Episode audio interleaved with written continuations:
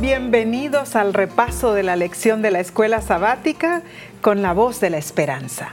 Estamos en el primer trimestre del 2021 y hoy estudiaremos la lección número 7 para el 13 de febrero y su título, La derrota de los asirios.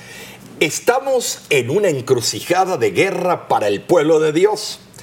Y el versículo de esta semana está en Isaías 37, 16. Y nos expone la oración del rey Ezequías que dice, Jehová de los ejércitos, Dios de Israel, que moras entre los querubines, solo tú eres Dios de todos los reinos de la tierra. Tú hiciste los cielos y la tierra. Aquí se presenta a nuestro Dios como el creador de todo. Su escolta son los ángeles querubines. Esto se refiere a la sequina, la gloria milagrosa que simbolizaba la presencia de Dios y que aparecía encima del propiciatorio entre los dos querubines en el lugar santísimo eh, del lugar eh, del santuario. Claro que sí, muy cierto, Mar. Este versículo denota que, que Dios es el soberano sobre todos los reyes de la tierra.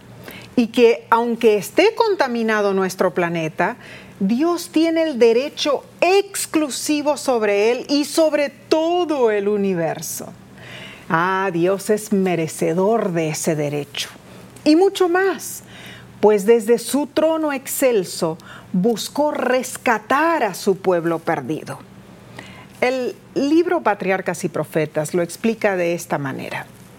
El Señor estaba manifestando su poder para afirmar la fe de Israel en Él como único Dios verdadero y viviente. Daría inequívocas pruebas de la diferencia que hacía entre ellos y todas las naciones que conocieran que los hebreos a quienes ellos habían despreciado y oprimido estaban bajo la protección del cielo.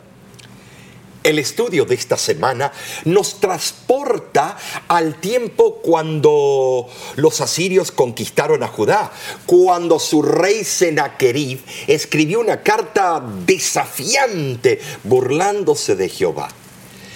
En Isaías capítulo 36, versículos del 2 al 20, encontramos el informe del general del ejército de, Asiria, que lo denominaban el Rapsaques. Y este Rapsaques estaba jactándose de que ningún dios podría oponerse a su victoria. Entonces viene la intervención del rey de Judá, Ezequías. Llevó la carta al templo, la extendió delante de Jehová y oró con fe enérgica pidiendo ayuda al cielo para que las naciones de la tierra supiesen que todavía vivía y reinaba el Dios de los judíos, Amén. el Dios Jehová de los ejércitos. Estaba en juego el honor de Jehová, sí. Eh, esto era una lucha continua y Él solo podía librarlos, como nosotros, el único que nos puede librar.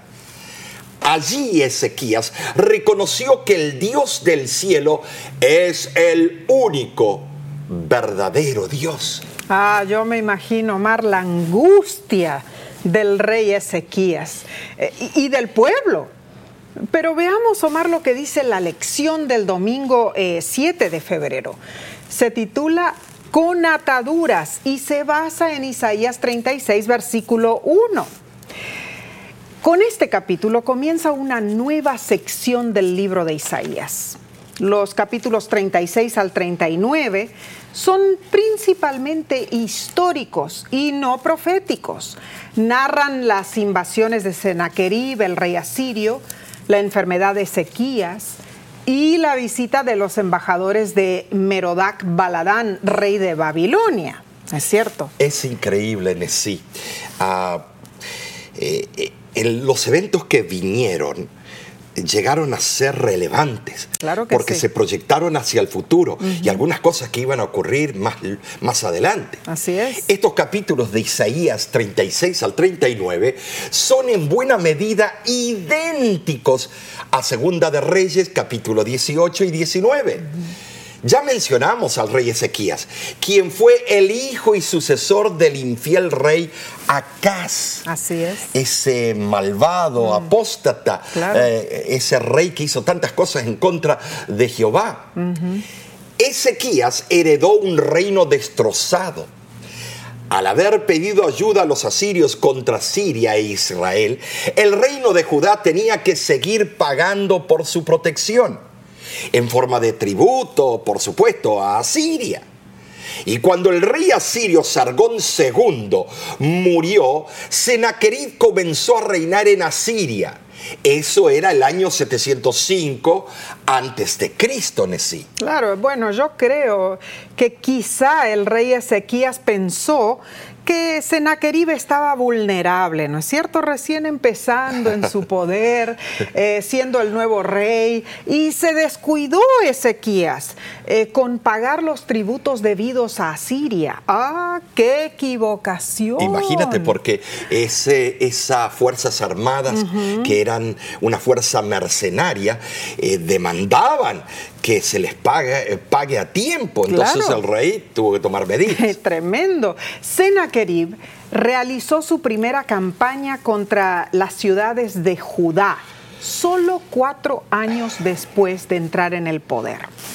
En su propio relato de esa campaña, Sennacherib afirmó haber tomado 46 ciudades amuralladas de Judá y enumeró entre las razones de esa expedición el hecho de que Ezequías se había negado a someterse al yugo asirio. Gravísimo problema, Omar. Impresionante los eventos a seguir. Y es interesante que esas, esas historias eh, se vuelven a repetir. Parece que son reciclables con los gobiernos contemporáneos. Es cierto. El rey Sennacherib era vil y afirmó en sus inscripciones que había recibido la aprobación de su dios Asur para atacar a sus enemigos. Los enviados asirios de parte de Sennacherib tenían el propósito de intimidar a los habitantes de Jerusalén. Y me Ah. imagino que habrán estado con un susto Ah, encima.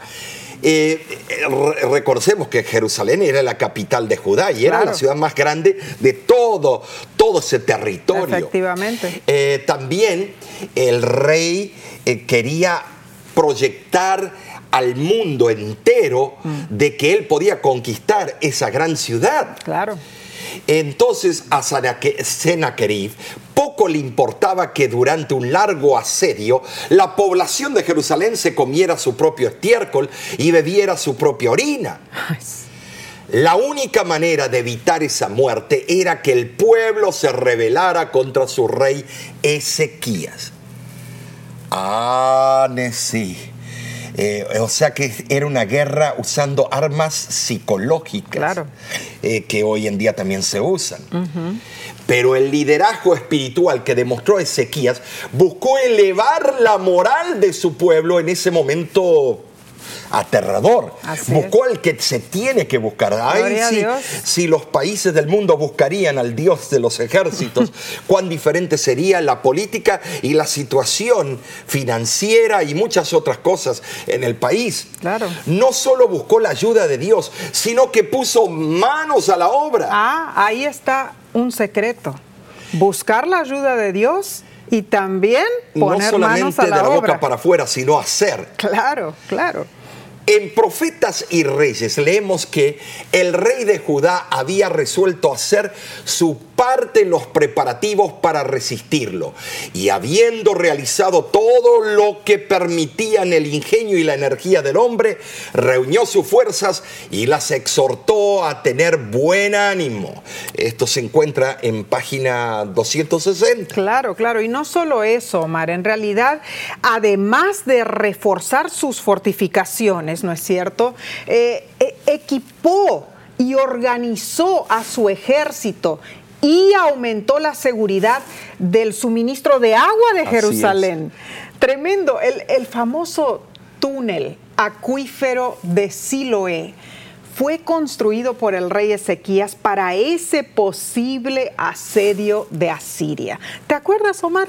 Nosotros estuvimos allí caminando por ese túnel. Oh, sí. Impresionante eh, cuando estuvimos visitando Jerusalén es más de un kilómetro de largo oh, ese túnel. Bueno, son 450 metros el túnel en sí, desde el comienzo, ¿no es cierto? El túnel se encuentra allí en las cercanías del casco de la pared de la gran ciudad, por debajo de la ciudad de David, que también tuvimos el privilegio de visitar. Y una parte fluye el río subterráneo y otra es en seco. Claro, claro. Entonces ah, se abastecía la ciudad en cualquier asedio, no había problema. Siempre tenían agua y viste que el agua que emana de esa vertiente es clarita. Es tremenda, tremenda. Eh, nosotros fuimos en tiempos también de calor y siempre está fresca. Es cierto, recuerdo que al recorrer esos 450 metros del túnel, que era de, o sea, el túnel cubierto, ¿no es cierto? Nos llenaba un sentimiento de como claustrofobia, porque eh, eh, por las paredes que son tan angostas, el techo tan bajo, hay poquísimo oxígeno. Y yo recuerdo qué bueno que había luces que iluminaban nuestro sendero. Me imagino en el tiempo de sequías que utilizaban, ¿no es cierto? Con eh, antorchas de, aceite, mm, es algo increíble. En realidad fue una experiencia única, sí. Así es. Eh, y queremos volver, porque la verdad que fue emocionante, emocionante. Parecíamos un estilo de, eh, de, esos arqueólogos que salen en las películas, como Indiana Jones, que estamos ahí abajo. Hay pruebas de esa construcción, ahí la vemos. Ahí la vemos. La inscripción de Siloé, que relata la construcción de ese túnel, cuenta que habían dos grupos de trabajadores que perforaron la roca. Tremendo. El primero inició sus tareas junto a la fuente de, del Gijón en Jerusalén. Y el otro comenzó en la desembocadura en la piscina de Siloé. Entonces, en realidad, bueno, la fuente de Gijón está arriba, en Jerusalén. y viene por la fuerza de gravedad. Y la piscina de Siloé está allá abajo, que tuvimos nosotros que caminar todo eso. Impresionante. Ahora, Omar, eh, eh, eh, era impresionante cómo lograron ellos construir eso. Es una obra de ingeniería, fue algo impresionante. no había equipos modernos de construcción, así que para guiar a los excavadores se golpeaba fuerte la superficie de la roca y la voz de un hombre le gritaba al otro. Poco antes del encuentro, los dos grupos lograron oírse y trabajaron uno en dirección del otro, corrigiendo a cada paso la dirección. Y así lograron construir ese famoso túnel de sí. Tenemos que pensar también, Omar, de que ellos lograron hacer ese túnel en un momento de angustia terrible de amenazas de parte del rey Sennacherib, amenazas de todo el ejército asirio, la pobre gente de Jerusalén estando siendo asediada, ¿no es cierto?, por el, pueblo eh, asirio, se sentían inseguros. ¿Qué iba a pasar? ¿Te imaginas que ese túnel tiene más de 2.700 años? Cierto. Es increíble, está eh, precioso, es como y yo, yo lo veo a Ezequías caminando por allí. es, eh, es, algo increíble, ¿no es cierto? Eh, fue fascinante visitar ese lugar. Ese túnel es prueba legítima de lo que hizo el rey Ezequías. Pero te pregunto a ti, si Ezequías confiaba en el Señor, ¿por qué hizo tanto esfuerzo por su cuenta? ¿Sus obras negaban su fe? Filipenses capítulo 2 versículos 12 y 13 nos exhorta. Ocupaos en vuestra salvación con temor y temblor, porque Dios es el que en vosotros produce así el querer como el hacer, por su buena voluntad. Entonces, Omar, Ezequías confió en Dios. Acuérdate pero que tiene que ir junto el ingrediente humano. Dios pide el ingrediente humano, porque ese ingrediente humano es el que deposita la fe en el Todopoderoso. Entonces, eh, cuando Cristo vino, el ingrediente humano y el divino se juntaron. Claro. Eh, siempre, siempre cuando una gran obra se ha hecho eh, y la iniciativa divina lo lo mandó a hacer, estuvieron los dos ingredientes. Es, es interesante porque Ezequías sí confió en Dios, pero él no quedó allí inactivo, sino que hizo lo que estaba a su alcance para proteger al pueblo de Dios. Así que nuestra cooperación con Dios es muy importante para lograr victorias en nuestra vida. Ah, la lección de esta semana está realmente cautivante, Omar y pasaremos al día lunes, pero no sin antes tomar una corta pausa. Volvemos en un instante, no te vayas.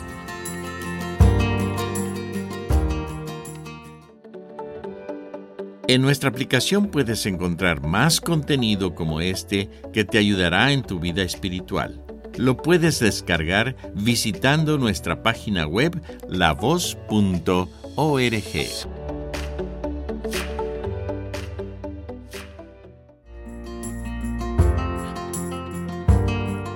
Gracias por acompañarnos en este repaso de la lección de la escuela sabática para el primer trimestre del 2021. Estamos en la parte del lunes 8 de febrero y su título, Propaganda.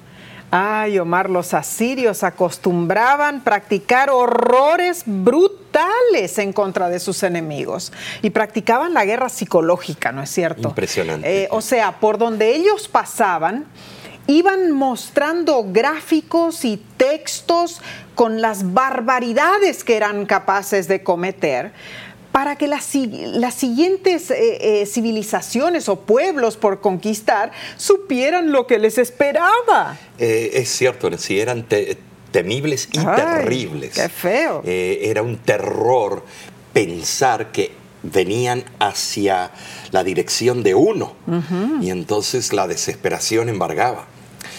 Eh, los reyes asirios se enorgullecían de su brutalidad. Su objetivo era la conquista, la riqueza y el poder. El catálogo de tormentos aplicado por los asirios contemplaba muchos castigos. Por ejemplo, hacer comer y beber excremento y orina, como lo menciona Isaías 36, 12 también practicaban el desollamiento, arrancar la piel de las personas vivas y la mutilación de nariz y orejas. Además, subyugaban a sus enemigos utilizando la esclavitud, era algo impresionante. Qué horrible. De verdad, eh, los horrores de la conquista, eh, impresionante. Y eh, la, fama de sus torturas era muy reconocida y temida por todos los pueblos. entonces, muy seguro de sí mismo, el rey Sennacherib utilizó la guerra psicológica con Jerusalén. En realidad, ¿Por qué usar los recursos para tomar una ciudad por la fuerza si puedes persuadir a sus habitantes para que se rindan, no es cierto?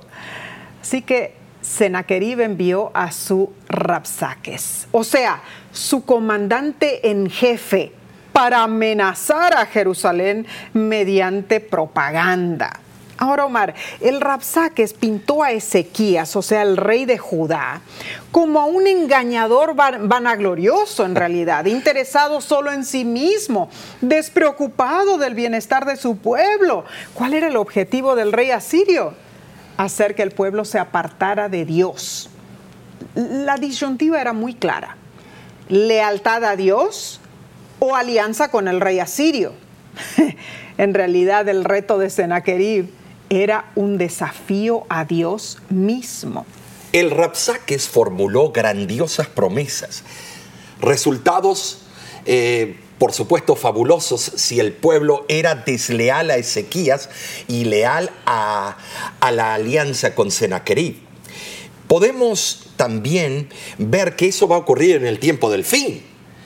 Eh, se nos va a culpar al remanente de que no queremos el bienestar de la sociedad y el bienestar del mundo, que debemos aceptar la marca de la bestia para que estemos todos unidos en la paz.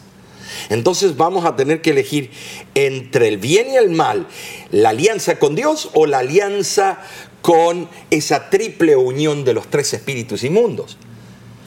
Ahora, si el plan de Sennacherib hubiera sido dar el, al pueblo de Judá la recompensa que le, le, prometía, lo hubiera dejado en su propia tierra, Nesí. Claro. En su propia tierra. Pero el Rapsaques los amenazó a llevárselos a una tierra distante. Mm. Y eso demostró que sus palabras eran burlonas y sus promesas sin valor. Claro. Pero imaginemos la perspectiva desde el lado asirio, de parte del Rapsaques.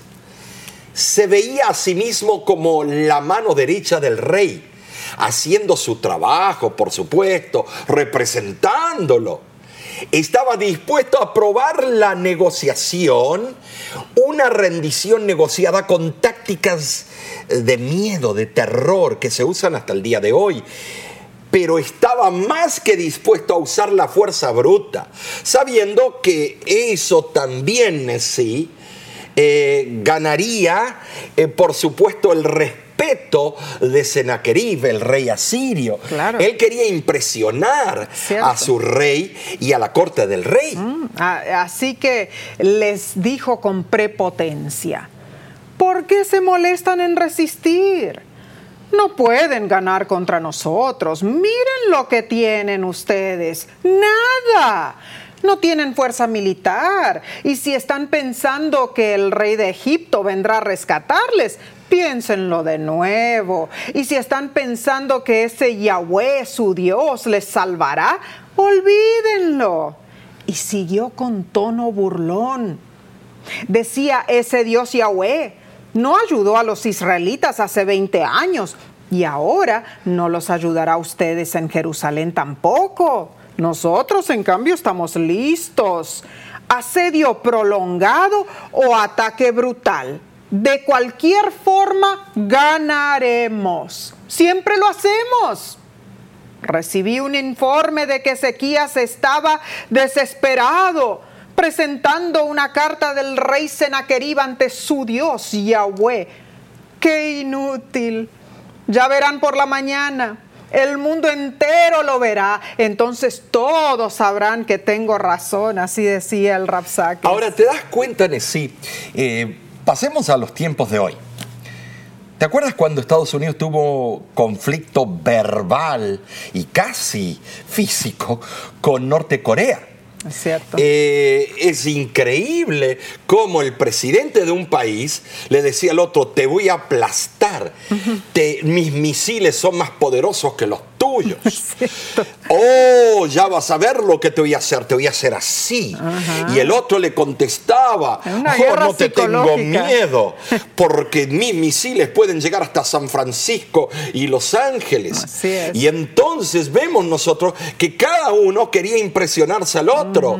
Y entonces el presidente de Estados Unidos dijo, voy a lanzar todo el poderío de Estados Unidos y vas a temblar.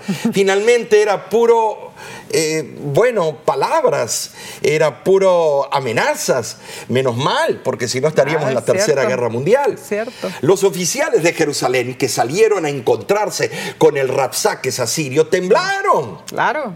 Sabían que muy bien que la capital del reino del norte no había podido resistir al poderío asirio.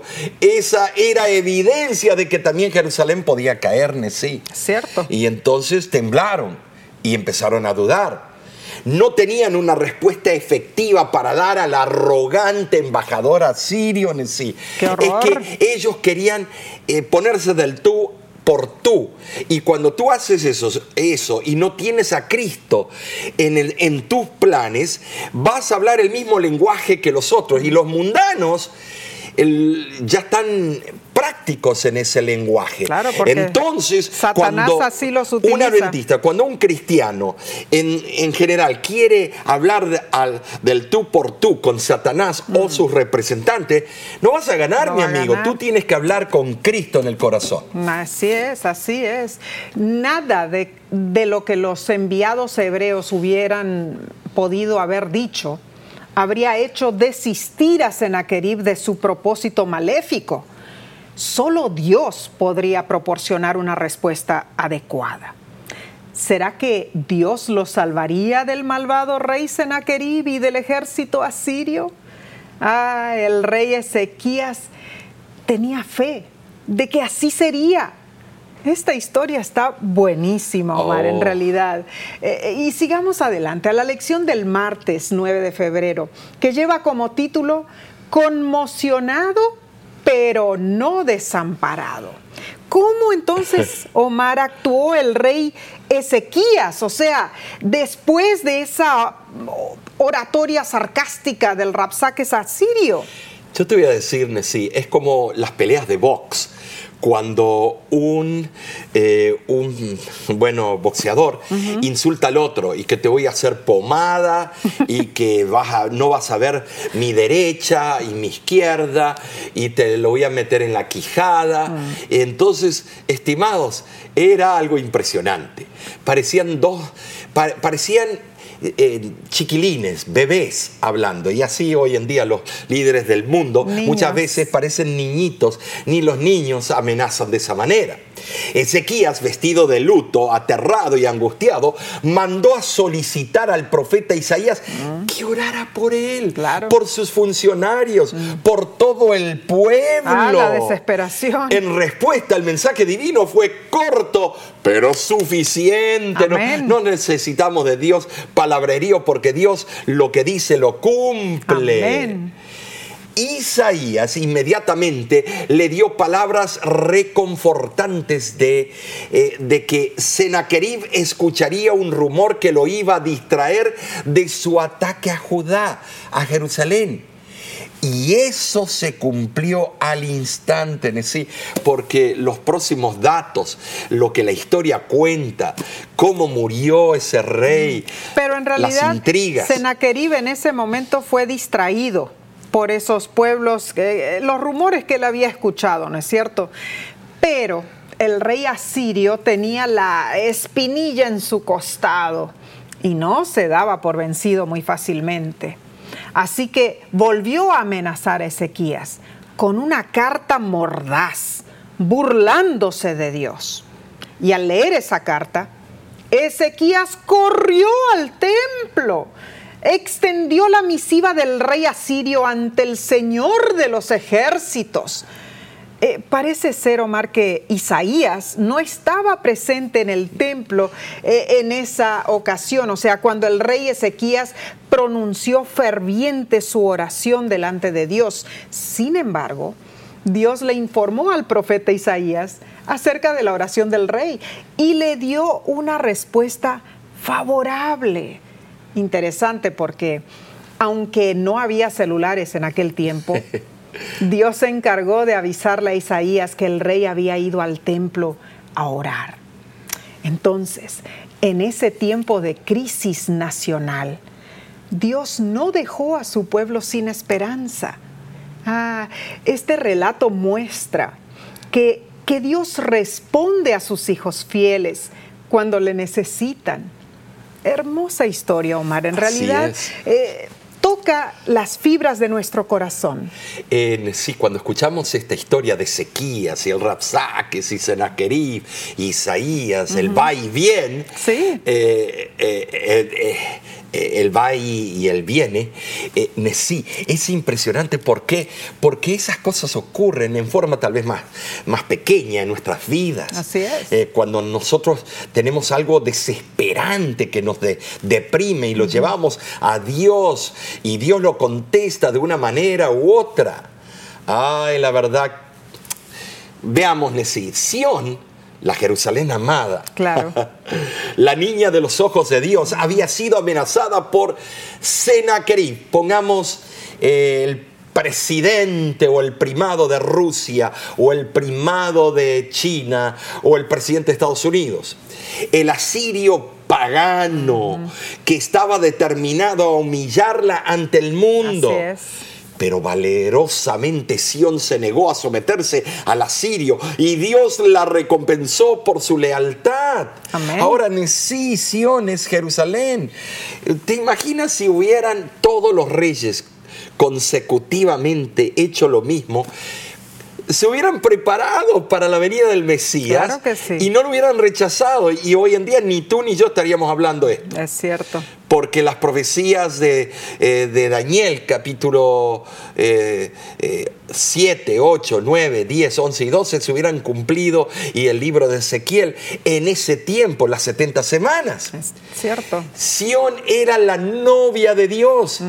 Y al vituperarla, los asirios le insultaron Claro. a quién? A Dios. Claro que sí. Por causa del honor de su santo nombre, Dios se levantó para defender a Sión. ¡Ay, esto me emociona! Ahora tenerlo a Dios de parte de uno ya está todo ganado. Ahora sí. Nota algo, que muchas veces Dios está de nuestra parte Claro. y nosotros lo echamos a un lado, es lo ponemos a un lado. Porque creemos que ya como tengo fuerzas y mi intelecto y mi... eh, porque soy col- col- como se dicen en la calle, col, eh, del col- Colmilludo. eh, sí, colmilludo. Y bueno, pero es que nos confiamos en nosotros mismos. Claro, la astucia callejera que Claro, se llama. Cierto. Dios le advirtió a Sennacherib que conocía perfectamente todas sus actividades y sus intenciones. El salir y el entrar, eso comprende todas las actividades de la vida. Y Sennacherib sería tratado como eh, él había tratado a otros. Ezequías y el pueblo de Judá recibieron la seguridad de que Dios cumpliría su promesa. Pensemos en la situación horrible de Jerusalén, Messi. Exacto. Pensemos. Terrible. La invasión asiria había paralizado todas las actividades agrícolas normales, pero el pueblo se le aseguró un abastecimiento adecuado de alimento Cuidado de Dios solamente. es posible que el año siguiente fuera un año sabático, durante el cual la tierra daría suficiente fruto por sí mismo o por Puede- sí sola. Podría ser. Ahora, pero después se reanudaría la vida normal con todas sus actividades, Messi. Al defender a Jerusalén, Dios estaba defendiendo su propia majestad y su propio honor contra la blasfemia de Sennacherib. Claro, claro. Cuando Sennacherib envi- le envió a Ezequías el mensaje amenazador, no te engañe tu Dios en quien tú confías, puso. ¿Acaso libraron sus dioses a las naciones? ¡Qué arrogancia! Qué- ¿Eh? qué arrogancia. Él sabía muy bien quién era el Dios Altísimo, porque tenía a su disposición todos los papiros históricos que apuntaban al Dios verdadero. Claro, Nínive tenía una de las bibliotecas más grandes y completas del mundo conocido. Estaba el hecho de Jonás. Claro, todo, Todo allí. Sennacherib sabía quién era Dios, pero quería ser igual a él. Ay, ay, ay. Eh, eh, Cuando hay un dicho que dice que el poder y el dinero que corrompe. Mm, ¿Cierto? Y es verdad, eso lo hemos visto en las elecciones eh, eh, políticas alrededor del mundo, cómo grandes líderes quieren sacar provecho de su posición. Cierto. Y estimados, eso ocurre. Ocurrió antes, ocurre ahora, pero ahora tenemos la red social y todo que nos muestra eh, los eventos al dedillo en el minuto que está ocurriendo. Cierto. Ezequías, por otra parte, pidió a Dios que demostrara su poder. Segunda de Reyes, capítulo 19, versículo 19 dice, Ahora pues, oh Jehová, Dios nuestro, sálvanos, te ruego, de su mano, para que sepan todos los reinos de la tierra que tú solo, o solo tú, Jehová, eres Dios la emergencia, Nesil, eh, la emergencia nos lleva a reconocer nuestras limitaciones. Eh, esa emergencia del momento ofrecía una notable oportunidad para que Dios manifestara, manifestara su, bueno, su presencia y su soberanía ante las naciones de la tierra. Sí, la fama del poderío asirio había llenado el mundo. Si Jerusalén se salvaba de Sennacherib, Asiria sería humillada y las naciones sabrían que Jehová era supremo. Ezequías no fue dejado en la duda en cuanto a la respuesta de su oración, pues el profeta Isaías le hizo llegar inmediatamente el mensaje de que Dios había oído su petición y enviaría su castigo sobre todos los asirios. Así es, el rey asirio Sennacherib había atacado deliberadamente la defensa más fuerte de Ezequías. ¿Cuál? Su fe en Dios. Te invito a leer con oración el ruego de Ezequías en Isaías 37 del 15 al 20. Algunas palabras claves eh, que resaltan allí de su petición a Dios son, tú hiciste los cielos y la tierra abre tus ojos y mira, líbranos para que sepan que tú eres Jehová. Ahora te pregunto, ¿serán estas palabras las que tú usas cuando pasas por crisis personales? ¿Reconoces en tu angustia que Dios es poderoso y te puede ayudar? Qué hermosa lección en realidad. Vamos a pasar al día miércoles pero tomaremos una corta pausa y volveremos en unos segundos. Quédate con nosotros.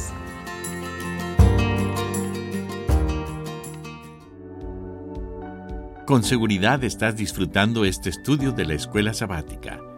Te invitamos a buscarlo en formato de video por nuestro canal de YouTube. Lo puedes encontrar en youtube.com diagonal La Voz de la Esperanza.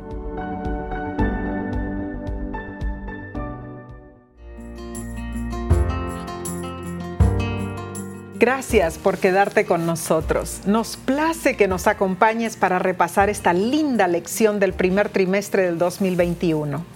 Estamos ya en la parte del miércoles 10 de febrero, donde se explica el resto de la historia. Ah, esto, Omar, me da una idea como que de una novela, ¿no? capítulo por capítulo y seguirá. El próximo episodio continuará. Es, eh, eh, es que somos así los seres humanos. Eh, nos gusta el mitote, el, chisme y nos gusta la, intriga. Claro, claro. Por eso tienen mucha fama, ¿no es cierto?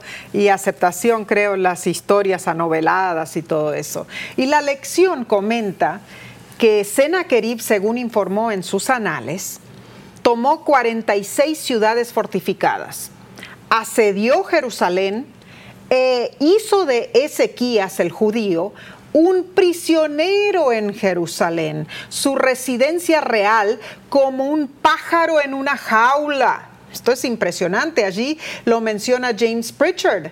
aquí se puede ver, Omar, el extraordinario ego de ese hombre, ¿no es cierto? Y bueno, como todos los narcisistas, ese hombre era ciego a su propia condición. Esto mismo vemos entre muchos líderes mundiales hoy. Que no aceptan la, eh, las, los resultados de tal vez de una elección. En realidad, tantas personas que se enorgullecen de lo que ellas hacen y están segurísimas, ¿no es cierto? Porque en primer lugar, se autoconvencen de su poderío y luego quieren forzar a los ciudadanos del país a que actúen de igual manera. Qué triste condición, Omar. Impresionante. Porque son seres falibles, ¿no es cierto? Como todo ser humano.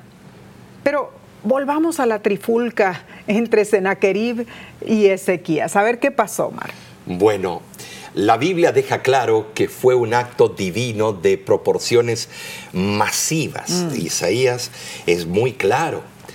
El, que puso fin a la campaña de Sennacherib fue decisiones malas que hizo este gobernante. Y desde luego, eh, dos hechos históricos irrefutables. Primero, Sennacherib no pudo conquistar a Egipto. Número dos, no pudo tomar Jerusalén. Según Isaías, Dios hizo la demostración más clara de que Él es el dueño de la historia universal. Isaías capítulo 37, versículo 36 y 37 lo relata. Y salió el ángel de Jehová y mató a 185 mil en el campamento de los asirios. Y cuando se levantaron por la mañana, he aquí que todo era cuerpos de muertos. Entonces Sennacherib, rey de Asiria, se fue en verdad una gran crisis requiere un gran milagro, así como el cruce del Mar Rojo, el cruce del Jordán. Y este, este sí que fue grande el milagro, ¿no es cierto? En número de muertos, 185 mil o más. O sea que ese ángel es un poder oh, atómico. impresionante, así que Sennacherib no tuvo más remedio que volverse a su casa donde allí encontró la muerte, ¿no es cierto? En el mismo templo. Sus propios hijos. Sus propios hijos. Cuenta la historia que lo asesinaron. El ejército más fuerte de la tierra fue aniquilado de la noche a la mañana. Dios había salvado a Jerusalén y Judá. Pocos registros históricos sobreviven, pero en el siglo III Cristo, el historiador y sacerdote greco-babilónico Veroso escribió que Sennacherib encontró a sus generales y su ejército destruidos por la mano de Dios en las afueras de Jerusalén. A Dios no se lo burla. Las consecuencias son funestas. Pero Omar, eh, explícanos un poquito sobre ese poder del, de ese ángel, 185 mil. Eh, como dije, son poderes nucleares. Eh, un ángel que tenga ese poderío, eh, estimados. Por eso cuando dice la Biblia que tenemos luchas contra principados y huestes espirituales, mm. los ángeles caídos todavía tienen poder. Gracias a Dios que Dios es el máximo poder, que Cristo lo venció a Satanás. Amén. Las bombas atómicas lanzadas por Estados Unidos en 1945 mataron a más de 150 mil personas entre las dos ciudades, Hiroshima y Nagasaki. Cierto. Segunda de Pedro, capítulo 2, versículo 11, dice que los ángeles son mayores en fuerza y poder que nosotros. Así es. Eh, gracias a Dios que los tenemos para protegernos. los ángeles buenos. Los ángeles buenos. Así es. Pero los ángeles son seres creados por Dios para ser mensajeros. La palabra ángel se deriva de la palabra griega ágelos, eh, eh, que significa mensajero. La palabra correspondiente en el hebreo es malak, también tiene el mismo significado. Los seres angelicales, según Salmo 103, 20, son seres que alaban al Señor, paladines que ejecutan su palabra y obedecen su mandato. hermoso. Es impresionante. Ay, cuando conozcamos nuestro ángel personal. Es cierto. La historia de la destrucción del ejército asirio comprueba más que nada que Dios nos ama. y Él nunca falla en protegernos mm. y cuidarnos de aquellos eh, que desean nuestro mal. Y hay que hemos tenido personas que desean nuestro mal. Eh, cartas anónimas, mm. mensajitos de amenazas. Y Dios Comentarios negativos en el Facebook. Comentarios negativos en el Facebook. Sí, es cierto. Eh, Gracias a Dios por la protección de sus ángeles yo cuando llegue al cielo voy a poder conocer mi ángel guardián. ¿Y tú? Eso será maravilloso. Sí es. Pero sigamos con el estudio de la lección, Omar. Pasemos al día jueves 11 de febrero y se titula En la enfermedad y en la riqueza. esta, esta parte de la lección está basada allí en Isaías capítulos 38 y 39. Ahora, dice la Biblia que en esos días el rey Ezequías, o sea, el rey de Judá, enfermó de muerte. Y cuando el profeta Isaías le dijo que no había cura, Ezequías lloró con gran llanto. Debemos recordar que Satanás y no Dios es el instigador del pecado y el responsable de la maldición que resulta del pecado. En todas partes actúan fuerzas del mal y por donde quiera se ve claramente la obra de Satanás. Sus artimañas se manifiestan en las enfermedades, en la muerte, en los terremotos, las tormentas, los incendios y las inundaciones. Y ahora vemos al rey Ezequías siendo afligido por enfermedad, desesperado, rogando al cielo liberación de la muerte en sí. Él, él llegó a un estado de depresión. Era, parece una enfermedad terminal. Claro, claro. Claro, seguramente. Pero vino la respuesta de Dios y la leemos en Isaías 38 del 5 al 8, donde dice, he escuchado tu oración y he visto tus lágrimas. Voy a darte 15 años más de vida. Esto te será por señal de parte de Jehová He aquí yo haré regresar la sombra 10 grados más de los grados que ya ha descendido en el reloj de Acaz. Dios, Omar, salvó a su pueblo. Tú sabes que el reloj de Acaz era un reloj solar. Claro, claro. Era un reloj particular, famoso en su tiempo que había llegado la fama de ese reloj en otros pueblos alrededor del el mundo conocido. Es cierto, entonces Dios mostró misericordia ahora para con Ezequías, después de haber salvado a su pueblo, regalándole a Ezequías la salud, mostrando quién es Él, el omnipotente Rey del universo. Ahora, sí, eh, a veces nosotros pedimos algo y Dios dice, está bien, te lo voy a dar para que aprendas, hijo. Eh, a Ezequiel lo que le convenía en ese eh, momento, porque al leer la historia, le convenía haberse ido al descanso. Porque se le dio 15 años. Y lo que ah. hizo durante esos 15 años fue lo que trajo, eh, trajo la invasión de, eh, perdón, de, de, Nabucodonosor, Nabopolazar, Nabucodonosor, su hijo, eh, eh, hizo algo que de verdad fue en contra de la experiencia que había tenido Pero con Dios. Dios. le dio el gustito. Y le dio el gustito. Mm. En el libro Profetas y Reyes dice que únicamente por intervención divina podía la sombra del cuadrante retroceder 10 grados. Ese fue un verdadero milagro de Dios. Pero sucedió que el rey de Babilonia abrió los ojos. Claro. Se dio cuenta del cambio del tiempo y los astros. En los astros, sí, eh, vemos que... Ellos eran estudiosos. Claro, tenían todos los científicos en la corte de Babilonia y vieron que algo había pasado un fenómeno. Claro que sí. Eh, y si regresó la sombra, regresó el tiempo, no se adelantó, regresó. quiere decir que eh, hoy en día estamos viviendo en un tiempo prestado, perdido, mm. por eso no sabemos el día y la hora del año 6000. Ah, tremendo. Interesante eso, pero eso es otro tema. Y supo que Ezequías se había restablecido, ah, así que mandó mensajeros con cartas y presentes, porque ¿Qué Dios puede hacer eso? Retroceder el tiempo. Estimados, ay, ay, ay, ¿cómo me gustaría que me retrocedan a mí el tiempo para tener la vitalidad de cuando yo tenía 18 años y, poder saltar y brincar como antes? Vamos a tener Para que tú te vuelvas a enamorar de mí como te enamoraste cuando yo era Vamos a volver a tener esa vitalidad cuando Cristo venga otra vez. Claro. Ahora, en vez de aprovechar la oportunidad para glorificar a Dios delante de los embajadores de Babilonia, ¿sabe lo que hizo?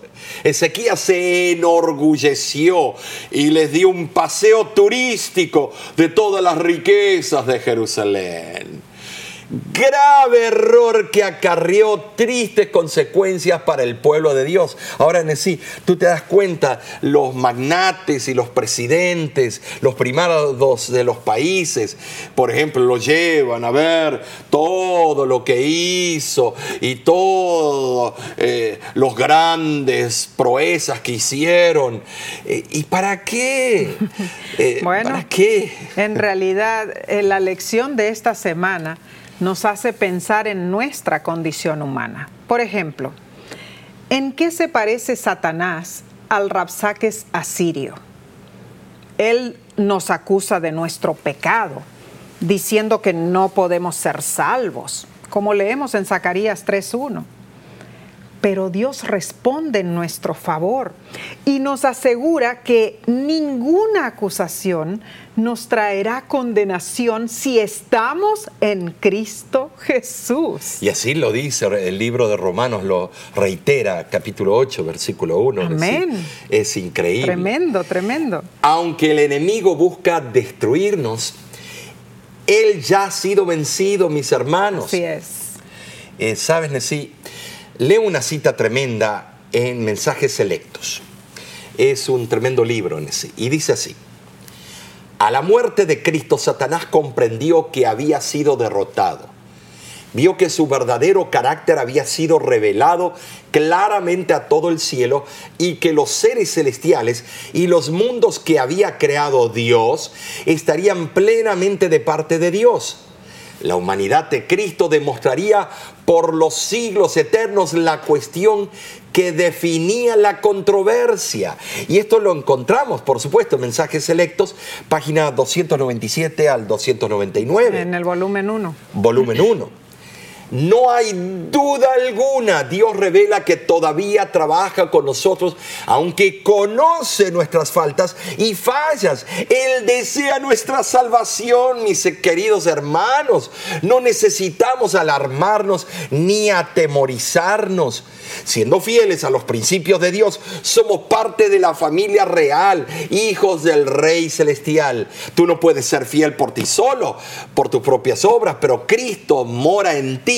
Él se va a encargar de hacer todo en tu vida. Qué hermoso. Y saldremos también en sí victoriosos por los méritos de Cristo, pues en Él somos más que vencedores. Amén. Qué hermoso, Eh, en realidad. a- ahora, sí, eh, yo cuando veo esta historia, me deja atónito porque, porque es tan similar a lo que está ocurriendo en estos tiempos, en la historia del fin de los tiempos, las mismas acusaciones, eh, la misma in- incertidumbre, la misma falta y carencia de fe. Y este es el momento cuando el pueblo de Dios tiene que entender y hacer planes para el tiempo del fin. Así es, así es. Cuánta responsabilidad cae sobre nosotros, los hijos de Dios. Ah, e- e- es, tremendo, Omar, y, y esta lección nos ha enseñado mucho, nos ha abierto los ojos ah, para que hagamos lo correcto delante del Señor. Confiar en Él, pero hacer también nuestra parte, ¿no es cierto? Y no desviarnos del camino de la salvación. Eh, eh, cuando tenemos campañas evangelísticas, eh, hacemos el llamado. Y vemos las personas que niegan, las personas que mal, eh, niegan al, al llamado del Espíritu Santo. Y son las mismas, los mismos pretextos, los mismos temores, las mismas incertidumbres que ocurrieron en aquel entonces en el tiempo de. Isaías Es y Ezequías. Y, y niegan al que los rescató. Pero bueno, sí, qué privilegio es llegar delante de la cruz del Calvario y ver que está vacía porque Cristo vive, ya venció Amén. en la condenación del pecado. Amén. Sabes, mis, mis hermanos, te invitamos nuevamente eh, con nosotros la próxima semana. Por este mismo medio.